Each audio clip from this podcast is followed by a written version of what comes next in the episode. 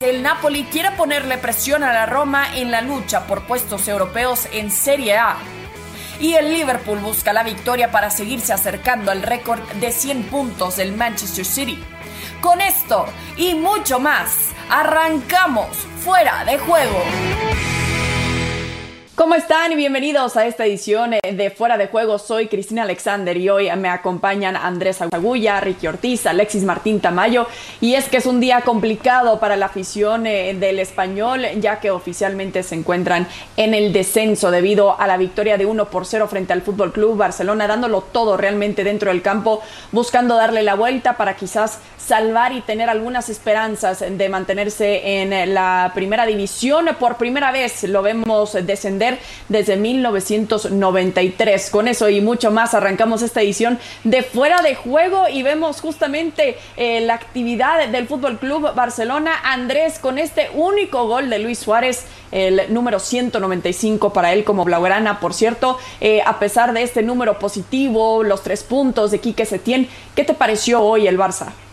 ¿Qué tal? ¿Cómo te va, Cris? Un abrazo grande a Ricky, a Alexis y a toda la gente que nos acompaña. No me gustó el Barça, eh, no me gustó, no me parece eh, que Setién salga en la conferencia de prensa a decir que ve un avance día a día en su equipo. Yo no lo veo, no, no veo un Barcelona con sorpresa, con rebelión, con velocidad, con cambio de ritmo, con, capacidad de poner a sus jugadores uno a uno, contra el rival, ganándole la línea de fondo para sacar un centro atrás. Veo un Barcelona al que el español le defendió con cinco, le dio la pelota, el Barça dominó la pelota, la tuvo, la tuvo, la tuvo, pero no tiene sorpresa, no tiene creación, no tiene generación y además sufre en alguna transición. Gana merecido porque al final de cuentas es el único que lo intenta, pero no me parece que el Barcelona haya mejorado en su nivel de juego, que al final de cuentas es lo que estamos viendo en este momento. ¿Cuánto puede mejorar con este técnico para saber si este es el proyecto a continuar? Y la realidad es que no se ve una mejoría en el fútbol del Barça. Y en cuanto al 11, Ricky, eh, solo vimos un cambio también eh, después de ese partido bastante sólido que vimos de parte eh, del Barça contra el Villarreal. Y se trata de Iván Rakitic el día de hoy, Arturo Vidal en esta ocasión inicia la banca, entonces, ¿por qué cambió tanto de un partido a otro para ti? Hola, ¿qué tal? Un fuerte abrazo a todos. Bueno, primero porque era un derby, segundo porque el equipo enfrente quería evitar el descenso y mucho más eh, contra su, máximo rival. Para el español el máximo rival es el Barcelona, para el Barça lógico es el Real Madrid, pero no quería perder ese partido por, por esas dos cosas. Y esto hace que el partido sea difícil para un Barcelona que ya no venía jugando bien. Jugó solo bien contra el Villarreal Eh, por lo que he visto esta temporada, un partido digno. Eh, que, estábamos más acostumbrados a ver al Barcelona en el pasado. Pero ahora este equipo con Setién no va para adelante, no va para atrás, no va para el costado, no va para ningún lado eh, y no veo absolutamente nadie. Hay un detalle de este partido que para mí resume lo que ha sido Etienne. como técnico de este Barcelona que yo no estoy de acuerdo desde el principio, desde antes de asumir. Cuando lo expulsan a Ansu Fati, que está muy bien expulsado, Setién se queda sentado en el banco con las manos en la cabeza. En vez de levantarse, ir y salir y abrazar a un chico de 16 años que lo expulsaban por primera vez, que puede llegar a ser el futuro del Barcelona, para decirle que se quede tranquilo y que lo hablaba después eh, del partido. Se quedó sentado, no sabía cómo reaccionar. Eso es un reflejo de lo que ha sido Setién con este Barcelona y que al final del día los jugadores no le están respondiendo. Terminaron exhaustos, Messi terminó caminando más que nunca y la verdad es que no le va a alcanzar para, alcanzar, ah, para, para poder arrimarse al, al Real Madrid. Sí, menos con este ritmo también que llevan los merengues en cuanto a consistencia, totalmente diferente de lo que hemos visto de los Blaugranas. Pero Alexis, en cuanto a las estadísticas, fue un buen día también en estos 90 minutos eh, con el descenso del español, obviamente por eh, las estadísticas, solo estoy hablando, eh, porque vi tu tweet y sí está sufriendo mucho también la afición de los Pericos la expulsión que ya mencionaba también de Ansu Fati y su corta edad también en su carrera y por supuesto el gol número 195 de Luis Suárez, ya parte de la historia blaugrana, ¿no? ¿Qué tal, Cris? ¿Qué tal a todos? Bueno, sí, la verdad es que ha sido un partido que, nos ha dejado muchos detalles de tipo, de tipo estadístico eh, y nos ha dejado un, descenso eh, que no por esperado deja de ser doloroso, ¿no? especialmente porque eh, al español, si ya de por sí un descenso es, es, una situación la peor que se puede vivir en el fútbol, sin ninguna duda, que encima te pase en el estadio de tu, de tu eterno rival es algo muy doloroso. Se ha salvado el español eh, de que no ha habido público, porque si no, durante todo el partido habrían estado cantando a segunda, segunda, segunda, que, es lo habitual en este tipo de, casos. ¿no? Bueno, lo, bueno que le queda al español es que es un club eh, que en segunda división no suele durar mucho, de hecho las cuatro veces anteriores que descendió consiguió el, ascenso justo en la temporada inmediatamente posterior, con lo cual, bueno, pues eh, no es un equipo que esté acostumbrado a, a estar en segunda y probablemente muy pronto lo volveremos a ver en, en, primera, en primera división. La verdad que la campaña que ha hecho el conjunto Perico ha sido nefasta, lamentable. Jamás en su historia, y son muchísimos años en, en la Liga Española, ha quedado último y este año parece que va a ser el colista de la, de la tabla y bueno, pues eh, nada, pues hay que seguir, hay que seguir peleando, pero la segunda división el año que viene en, España va a ser, va a ser terrible. Cada vez hay, hay más equipos grandes en segunda y más equipos entre comillas menores en primera. Fíjate que está el Eibar, que está el Leganés, hace poco estuvo el Huesca, está el Getafe, equipos con campos muy pequeños, de donde, donde caben apenas 8 o 10 mil personas y sin embargo grandes transatlánticos del fútbol español, como son el Zaragoza, el Sporting, el Cádiz, el Oviedo, están todos en la segunda división. Bueno, pues ahí está ahora también el el, español. Sí, es triste ver este tipo de situación, Andrés, y, también la falta eh, del derby catalán seguramente lo van a extrañar, ¿no? Sí, la verdad es que sí. Eh, es una pena que, que, se canten ese tipo de cosas en los estadios, ¿no? Cuando un equipo desciende a segunda división, porque la gente yo creo que no se da cuenta de, que se pierde esa, esa rivalidad, ¿no? Eh, Digo que el español suele volver pronto, pero si tardara mucho en volver, ¿cuánto tiempo estarán en Barcelona sin volver a vivir ese, ese derby tan, tan especial? ¿no? Un Madrid-Atleti, un Betis-Sevilla. Yo creo que ese tipo de partidos no se deberían, no se deberían perder nunca. Eh, y por eso, insisto, que no entiendo a la gente que se alegra del, del, del mal ajeno, ¿no? sobre todo si es tan cercano como en este caso. Sí, exactamente. Alexis, me quedo contigo porque eh, quiero platicar sobre lo que tanto se ha hablado en las últimas semanas, específicamente con el Real Madrid, con el VAR. ¿Cuánto realmente ha influenciado en cuanto a las posiciones eh, de la liga con este tema ya tan famoso del VAR? Bueno, pues sí, la verdad es que ha habido muchas quejas, especialmente desde que se reanudó el, campeonato. Eh, en este caso han sido quejas desde el Fútbol Club Barcelona, pero lo cierto es que si miramos la, incidencia del VAR, porque las quejas se remiten al VAR, mm, cuando si fueran quejas arbitrales se podría entender, pero quejas de VAR el Barça o nadie o el Madrid no pueden tener porque si miramos las actuaciones del VAR, eh, tanto el Madrid como el Barça en una liga sin VAR tendrían los mismos puntos. Fíjate que al Madrid eh, se le fueron dos puntos en las primeras jornadas en Villarreal, con un gol inicialmente anulado que finalmente le fue concedido a Gerard Moreno. Sin ese gol el Madrid había, ganado el partido y sin embargo lo acabó empatando. Ahí se le fueron dos puntos. Eh, posteriormente tuvo otros dos puntos que perdió en un gol de Hazard que le, anularon contra el Betis. Sin ese gol anulado por el VAR, el Madrid ya había conseguido otros dos puntos, ya van cuatro. Y tiene cuatro puntos ganados gracias al VAR. Los dos que vimos el otro día, con ese penalti que le dieron a Sergio Ramos, gracias al VAR. Y otros dos puntos que le dieron el día que se enfrentó en el Bernabéu al Sevilla por un gol anulado a De Jong con aquel gol, si no lo hubiera anulado el VAR, el partido habría acabado en empate. Con lo cual, el Madrid le ha dado cuatro puntos el VAR y le ha quitado otros cuatro puntos. Y en el caso del Barça ocurre poco más o menos lo mismo. Al Barça le dio el VAR dos puntos eh, contra el Getafe, un gol anulado a Niom eh, con el partido 2-1. El partido habría acabado en empate sin ese, sin ese gol. Y el otro día le quitó dos puntos eh, con ese penalti que le obligaron a repetir a, Saúl, que inicialmente había fallado Diego Costa. Es decir, al Madrid le ha dado cuatro y le ha quitado cuatro, al Barça le ha dado dos y le ha quitado dos. En un mundo sin VAR, los puntos del Madrid y del Barcelona serían exactamente los mismos. No, yo no creo que sea así, perdón. Eh, me parece que no es, Alexis, la forma de medir la, la incidencia del VAR en el fútbol porque los árbitros dirigen sabiendo que hay VAR, porque la posición adelantada, el juez de línea, sabiendo que un jugador está en posición adelantada, no puede levantar la bandera y deja seguir la jugada porque el VAR le, significa una segunda opción, porque los árbitros muchas veces piensan en tomar una decisión pero no importa, saben que no importa cuál es la decisión que tomen en ese momento, sino que minutos después tendrán que ir caminando a revisarla. Entonces, ante la duda,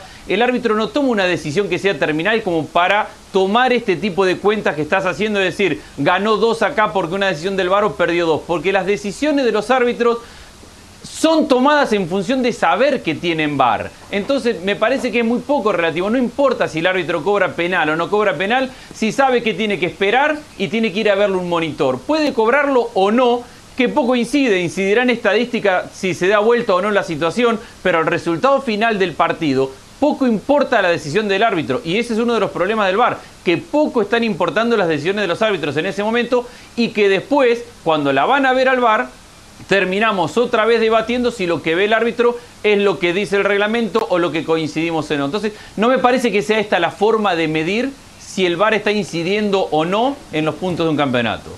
Pues dime cuál es la forma para hacerlo, porque a mí no se me ocurre otra.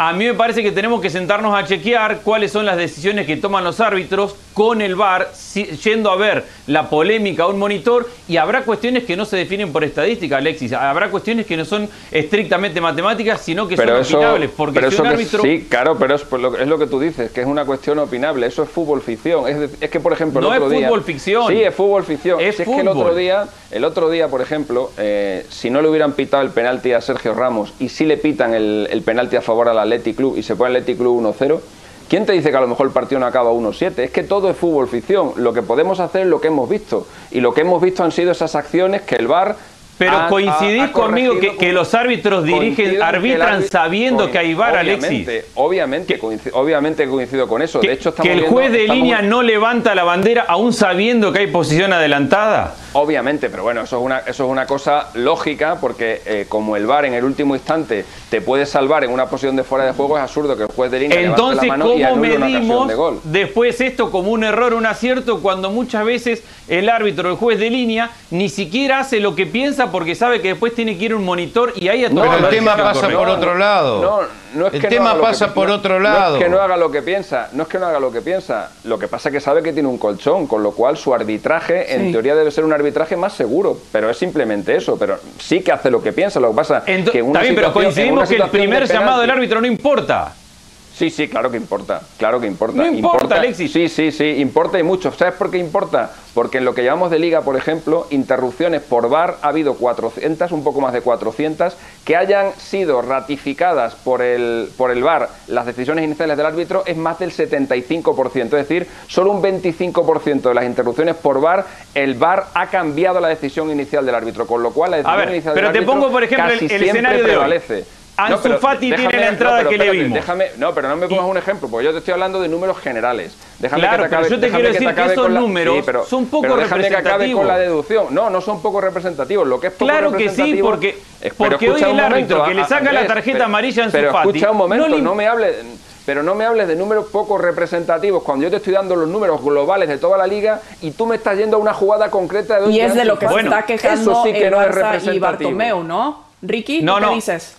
Yo lo que voy es que, no, más allá de ir a una jugada, podríamos poner cualquier jugada o cualquier ejemplo. Digo que el árbitro toma una decisión de una tarjeta amarilla, de una tarjeta roja o de no tarjeta, de posición adelantada o de no posición adelantada, de mano deliberada o no mano deliberada dentro de, del área para cobrar penal. La decisión que tome el árbitro en ese momento la toma sabiendo que no es relevante, que, que la tiene bueno, que me están aburriendo, ¿eh? Te estoy diciendo me están que, ha aburriendo. Cuatro, que ha habido más de 400 revisiones Ricky. por VAR y que en el 70 A mí y a todo el mundo están aburriendo. Se ha respetado la decisión inicial del árbitro. Fíjate si es importante. Solo se cambió un Lo 25% importante, de casos. lo importante es eh, la falta que, que le cometen a Marcelo la cobran el pisotón de Sergio Ramos a García que no lo cobran. Ahí no hay estadística, ahí no hay lo de lo, lo- de lo que habla de Andrés, lo que habla nada. Lo- lo que Esa es la polémica, ese es el problema. Alexis, Esos son los puntos Andrés, que regalados. Y es que el Barcelona por el momento está reclamando que justamente el VAR y específicamente Bartomeu, y lo dijo muy abiertamente, que parece que están favoreciendo al Real Madrid y ha sido la Pero por los supuesto. días.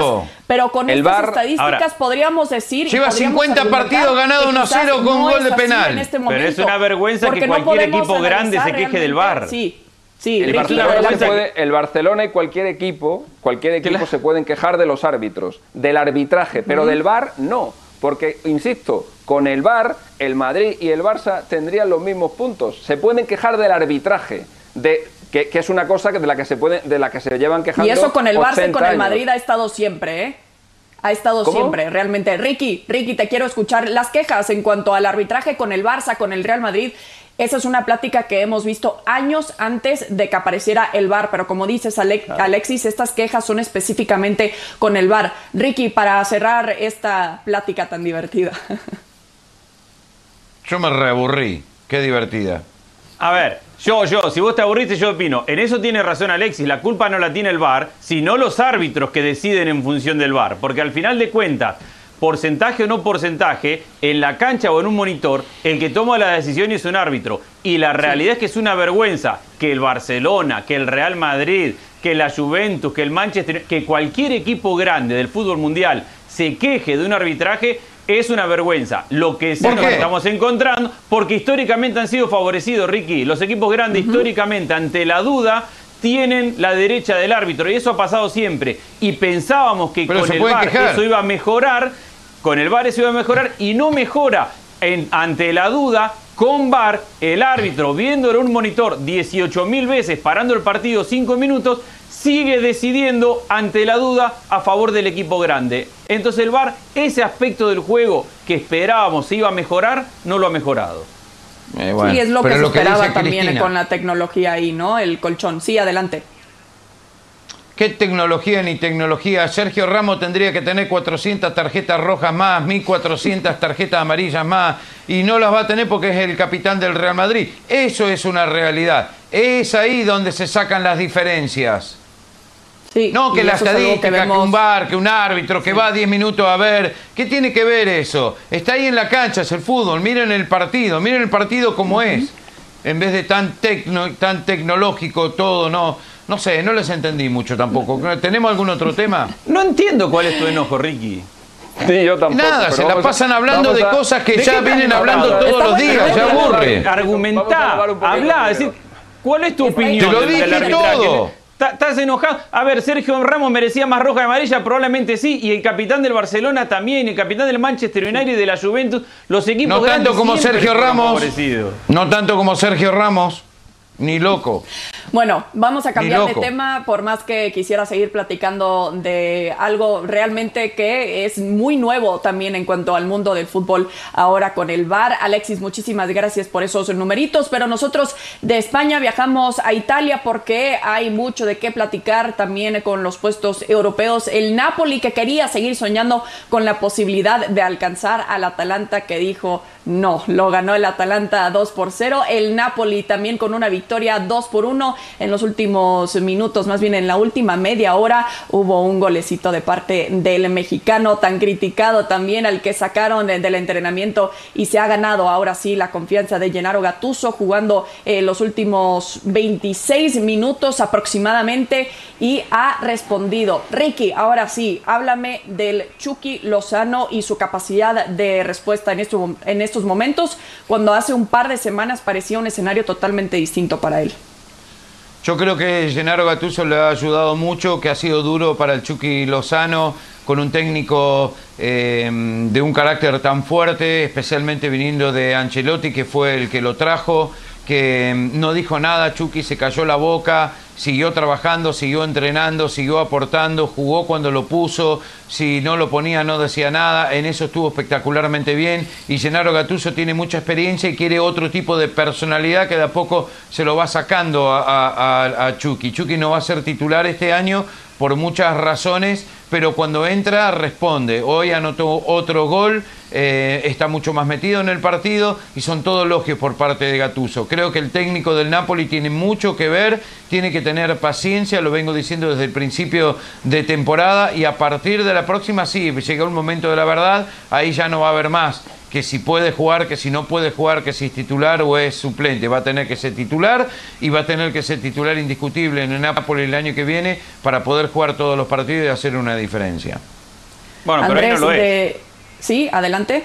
No, digo, hoy, hoy no tiene ese lugar ganado y entendemos que está peleando por ese lugar. Yo coincido con Ricky que tras el enojo que mucha gente tenía con Gatuso porque era injusto para con el talento de Chucky Lozano, Gatuso lo que está haciendo es de Chucky Lozano un mejor jugador, un jugador más completo.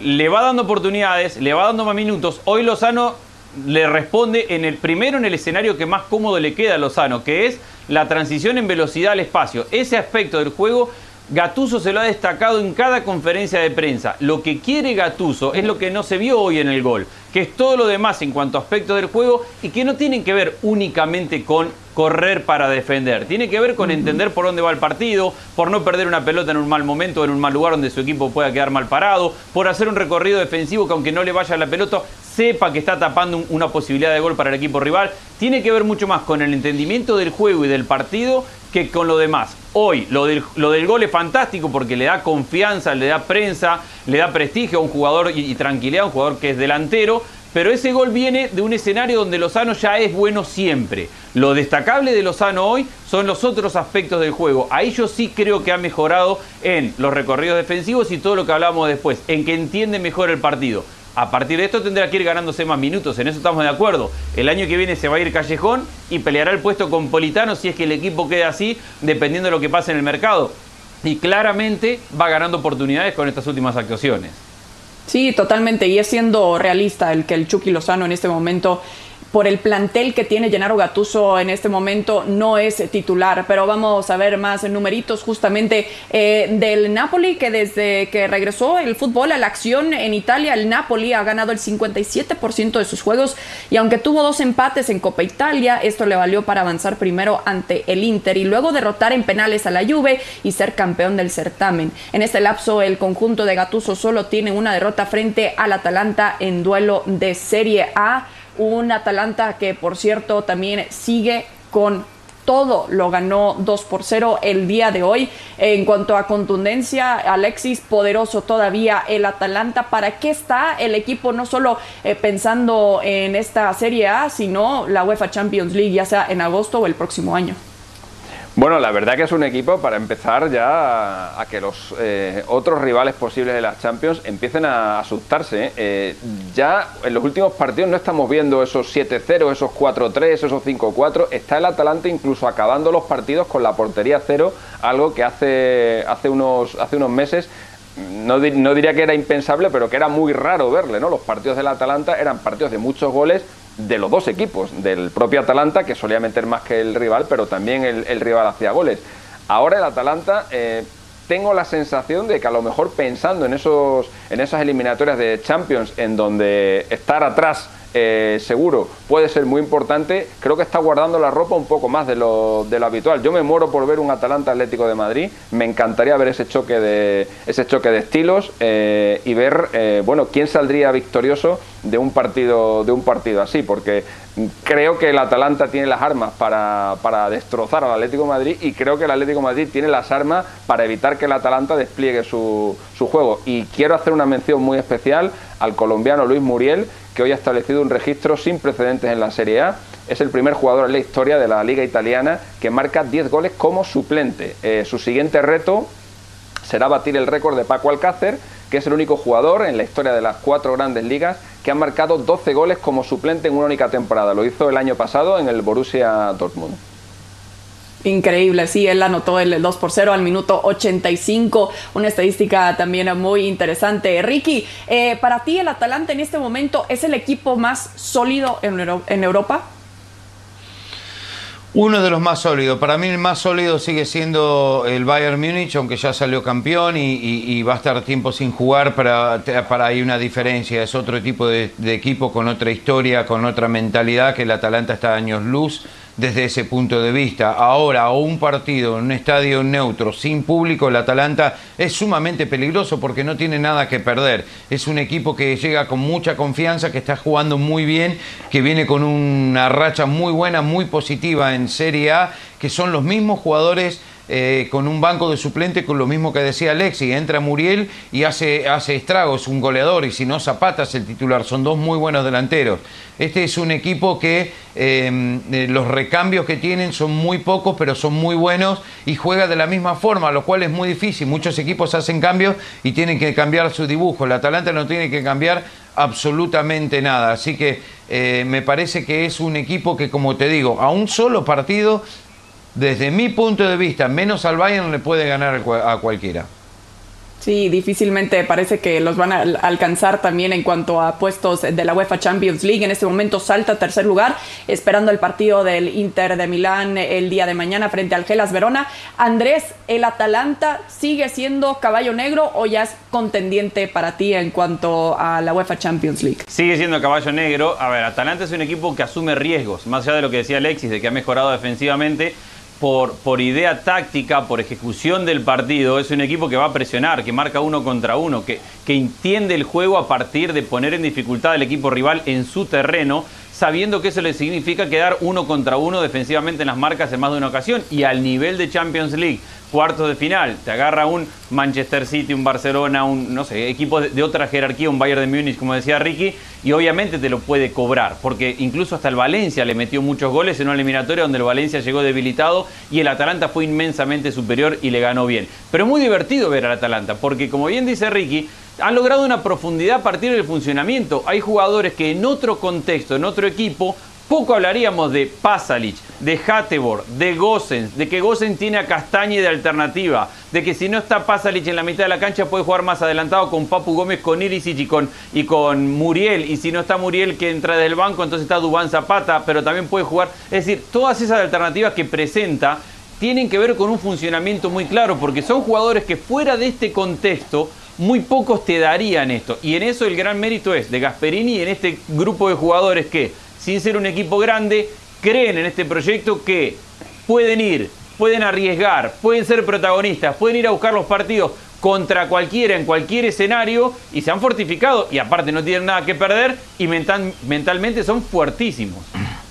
Sí, exactamente, porque quizás no se espera mucho del Atalanta, o al menos cuando arrancó la Serie A, cuando vimos también su participación en la UEFA Champions League. Eso en Italia y también hablando de puestos europeos, tenemos que hablar de la Premier League, un Wolverhampton de Raúl Jiménez que también sufrió un golpe importante frente al Sheffield United, pero vamos a ver justamente otros resultados porque en la actividad de hoy, de la fecha 34 de la Premier League, el Manchester City goleó 5 a 0 al Newcastle. Liverpool le ganó 3 por 1 de visita ante el Brighton y el Wolverhampton Wolverhampton perdió contra Sheffield United, que se pone a un punto de los Wolves en la lucha por Europa. Así que complicado ahora para los Wolves de Raúl Jiménez, el Manchester City, que por el momento sigue pegándole a todos los rivales en este momento 5 por 0, nada más. Alexis, justamente el día de hoy, eh, el Newcastle, pero sabemos que la mente de Pep Guardiola está no solo pensando en la UEFA Champions League el próximo mes, sino el sorteo también justamente el 10 de julio y principalmente lo que podría significar el 13 de julio, ya que decía Pep Guardiola que es cuando esperan la posible sanción de la UEFA Champions League eh, de los próximos dos años, al menos todo depende de lo que decida la UEFA. ¿Qué esperas de este Manchester City con estas preocupaciones, podríamos decir, pero con eh, también la misión de ganar la orejona este año? Bueno, yo veo de, los, de los equipos desde la reanudación de las ligas, hay tres que han ganado todo, que son el Bayern Múnich, el Atalanta y el Real Madrid. Y de los que no han ganado todo, eh, yo al que veo mejor es al, Manchester City. El partido de hoy es verdad que el, Newcastle eh, no es un equipo grande de Inglaterra ahora, pero es un equipo muy rocoso y es un equipo al que es muy difícil hacerle muchos goles. Y hoy eh, le han hecho cinco y le pueden haber hecho ocho. La verdad que la actuación tanto de David Silva como de Bruin ha sido, han sido estelares. ¿no? le ha hecho goles con muchísima facilidad porque el equipo de Guardiola tiene muchísima facilidad para generar ocasiones de gol y en cuanto sus eh, delanteros estén un poco acertados, como, pues como lo han hecho hoy, incluso tiene tantos mediocampistas llegadores que es que, es que puede conseguir goles prácticamente por todos, por todos sitios. ¿no? Hoy, han conseguido un, registro también eh, tremendo, ¿no? que es eh, tener cinco goleadores con al menos diez tantos en una misma temporada, que es algo nunca visto antes en la, en la era Premier, Premier League. La verdad que Guardiola, evidentemente, con, con vistas de esa posible sanción, es la última piedra que tiene para, para conseguir esa, esa Champions con el City y a bueno que la van a aprovechar seguro, vamos. Ricky, eh, ¿piensas que veremos una sanción económica o de tiempo en cuanto a la ausencia del City con la Champions para cerrar? Em, en lo económico decís, perdón, te perdí ahí, Cristina. Em, no, si, piensas que va a ser una multa económica para el City o la UEFA va a decidir con esta sanción. Las, las dos cosas, va a quedar afuera de la Champions y le van a eh, eh, dar multa. Y hablando de la Premier, antes de irnos, quiero decir, el Manchester United era Cancún. Está en Champions para el que Y viene. Ricky simple. Ortiz también a Cancún, pero como director deportivo, Ricky. Ya empezamos Está. Champions el Manchester United. Ya voy, ya voy. Ricky Ortiz, Andrés Agulla, Alexis Martínez Tamayo, un gusto platicar con ustedes. Como siempre, la pasé muy bien, espero que ustedes también. Y también los que nos acompañaron en esta edición de Fuera de Juego.